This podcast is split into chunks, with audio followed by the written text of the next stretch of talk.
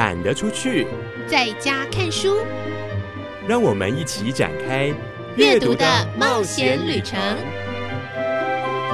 齐轩主持。各位亲爱的朋友，我是齐轩，欢迎跟我一起踏上阅读的旅程。天气渐渐的凉一点了，只是凉一点点。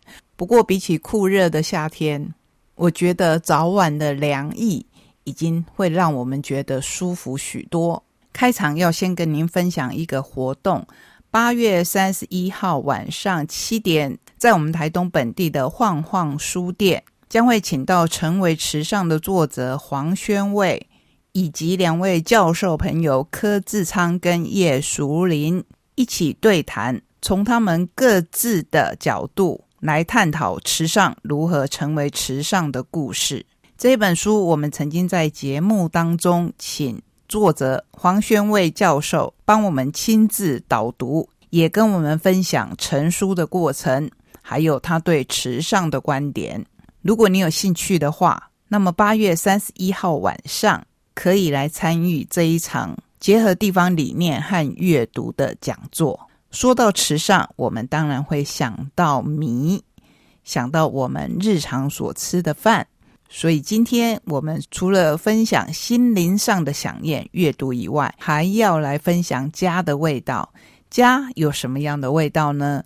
有实际上的，比如说平常餐桌上的料理，当然也有心灵上的，各式各样的家庭有各式各样的故事，包括动物的故事。然后分享许许多多的好书，在这微凉的秋天里，各位亲爱的朋友，我是齐轩，欢迎来到懒得出去在家看书的选书单元。今天我为您选了一本我自己看了相当惊艳，也相当惊讶的书，由联经出版，作者是田威宁的《彼岸》，完全颠覆了。或者说，至少颠覆了过去我对所谓家庭、所谓爸爸妈妈的一种既定的印象，乃至于想象。首先，我们介绍田威宁，他的简介其实非常的简单。可能作者写着写着，其实到后来都希望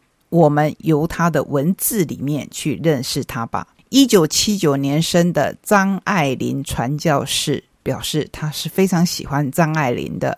正大中文系毕业，硕士论文为《台湾张爱玲现象中文化场域的互动》。二零一四年出版散文集《凝视》。这个“凝视”的“凝”是他名字的“凝”，也是宁静的“宁”，而不是我们所熟悉的看东西的那两个字。喜欢打网球和喝茶，喜欢费德勒和达洋猫。继父亲之书凝视之后，田威宁以母亲为圆心，再度揭开深埋心底的疮疤。他将生命中难言的片刻对转成文，向命运赎偿一点温柔与胆气。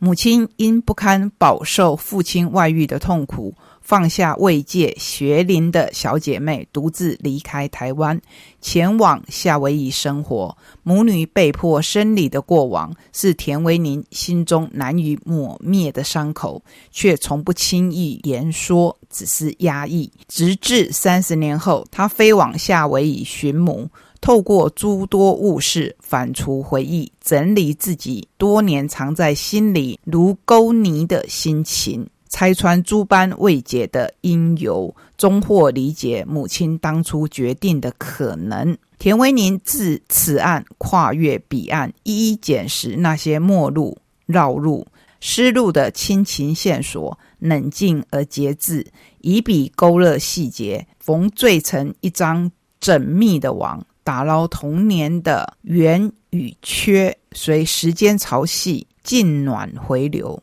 田威林是这么说的：“我一直知道母亲的意思，而不明白母亲的意义。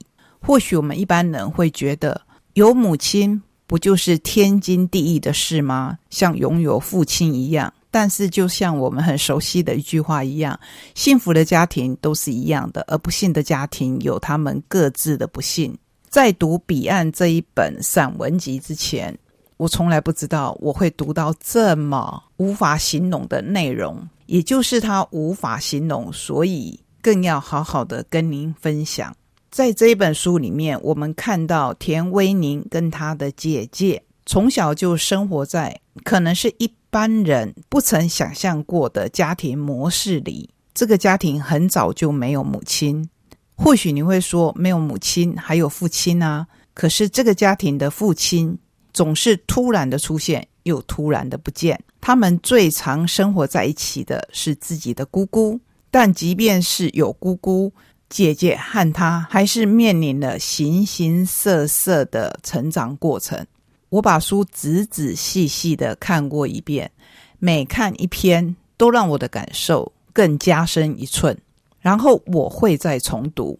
各位熟悉我们节目的朋友也知道，因为我每周介绍的书量很多，所以每一本书要细读几乎是不可能的事情。也因此，这一本书，当我在这样介绍的时候，我希望你可以感受到我所感受到的那一种特殊性。田维宁一直在三十岁以后才跟姐姐。从台湾飞到远远的夏威夷，见到了母亲，同时也跟母系这一边的家族有进一步的连结，进而了解自己的外公与外婆。母亲在她很小的时候就移民夏威夷，而他们移民的过程可不是我们印象中的有钱，或者是因为追求学问。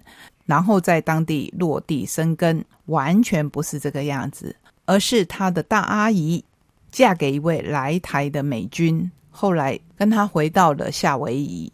之后，大阿姨以依亲的名义帮父亲申请移民，等到父亲取得了身份，再由父亲把孩子们一个一个的接过去。最晚过去了就是田威宁的母亲，当时他已经饱受。婚姻不幸的蹂躏，精神状况非常的不好。可是他仍然坚持说：“我要带着两个女儿一起走。”大舅舅明知道不可能，只好用哄骗的方式跟他说：“你先来，然后我们再把你两个女儿也接出来。”不过这当然只是托辞，因为一开始就没有这个打算。问题是父亲也没有好好的照顾他们。所以田威宁说，他从小就对父母没有过度的期待，也因此你看不到印象中的童年伤痕的修补，而是看到非常理性的文字。这样的理性反而让我看了以后心中的感触更深。我很难界定这一本书，因为里头对父母、对长辈的认知。真的是超出了我过往的认知。他在自序里面是这样说的：题目是“您为女儿”，我的第一本散文集《凝视》是父亲之书，而彼岸则是母亲之书。成长的年月里，我的家庭始终是离散的，要全家聚在一起，唯有在我的书里了。凝视出版时，我以为此生也许不会再见到父亲，对母亲的记忆也将永远停格在四岁时模糊的画面。再没想到，我以为完结的故事居然有续篇，还补上了前传。都说人生无常这四个字是直接刻在我的骨头上的。我的文章常被归类为小说，但我只写过散文，且对日常生活的质地与人际关系的明暗有着强烈的兴趣。我偏爱小金安二郎胜于黑泽明，我偏爱生活中叫不出名字的熟面孔胜于课本里出现的人名。我知道所有被视为斩钉截铁的，必定得略去千疮百孔的衬里。我也相信最暖的拥抱与最利的刀锋。都来自家庭，而人最难面对的永远是自己。我总是在非写不可的时刻，才将那些放在心里带来带去、找不到地方安放的，一股脑的存在文字里。我的作品没有华丽的词藻、精致的结构或多元的题材，更没有深邃的哲理思辨与宏伟的社会关怀，有的只是生命中难言的片刻。那些时刻既经不了天地，亦弃不了鬼神，但都曾触动我，且为我所珍重。您是收录的篇章是在刚开始写作的十年间，陆陆续续写成的。结集成书后，我惊觉若将父亲抽去，那本书将失去所有的意义。我也在那时才正视，我不仅没有母亲相伴。居然连记忆都没有，仅存的一两个影像都模糊到失真，简直像经过全身马赛克以变身的后置处理。因一个偶然的瞬间，有了万里寻母的起心动念。我当下即明白，属于彼岸的故事。余烟开始，我的父母皆以不告而别的方式淡出，让我总觉得故事明明早就结束了，却缺乏真正的句号。当然，在父母离开后，日子依旧春去秋来，而季节的轮转虽没有布谷鸟暴死，却依旧晃动了心中悬着的摆锤。我的生命史存在的几个章节，皆与父亲的来去作为分界，而母亲的部分曾被我归类为史前时期，只存在于神话与传说。中间我略过了一些，继续再来跟您分享。父亲以自己的步伐行走，走到哪里，风雨就到哪里。我在风风雨雨中长途跋涉，走出树林时，山的那头和阳光同时出现的彩虹，是一路风雨的见证。我将那些与父亲共度的时光以文字保存下来，那些片段如碎钻，在记忆底层闪着光。当我一一收集追捕，却发现父亲早已编织出另一片风景，而那片风景我进不去，也带不走，仅能远远的望着。我很早就意识到，虽为父母子女，但仅能同行一段人生之路，道阻且长。父亲总在某个转弯处消失，而我总是来不及道别。父亲从不说再见，母亲也没说再见。母亲以自己的步伐行走，因着泥泞不堪的路，踉踉跄跄的，弄得他走出树林时鞋也脏了，头发也乱了。然而，光是看着他的背影，我便清楚的意识到，他忧艰劳碌的一生绝非徒劳。我曾认为，母亲。也许是女儿一生最大的资产或是债务。在女儿的人生字典里，“母亲”二字绝对是以大写出现。关于拥抱与被拥抱，我是长大后才习得的能力，至今成绩不佳。母亲在我未解人世时离开，而我在看过许多无解的母女习题以后，才发现我根本没有出现在应试名单上。也许未必是坏事。他的秩序，我暂时就在这边打住。里面的书写，除了主要集中在。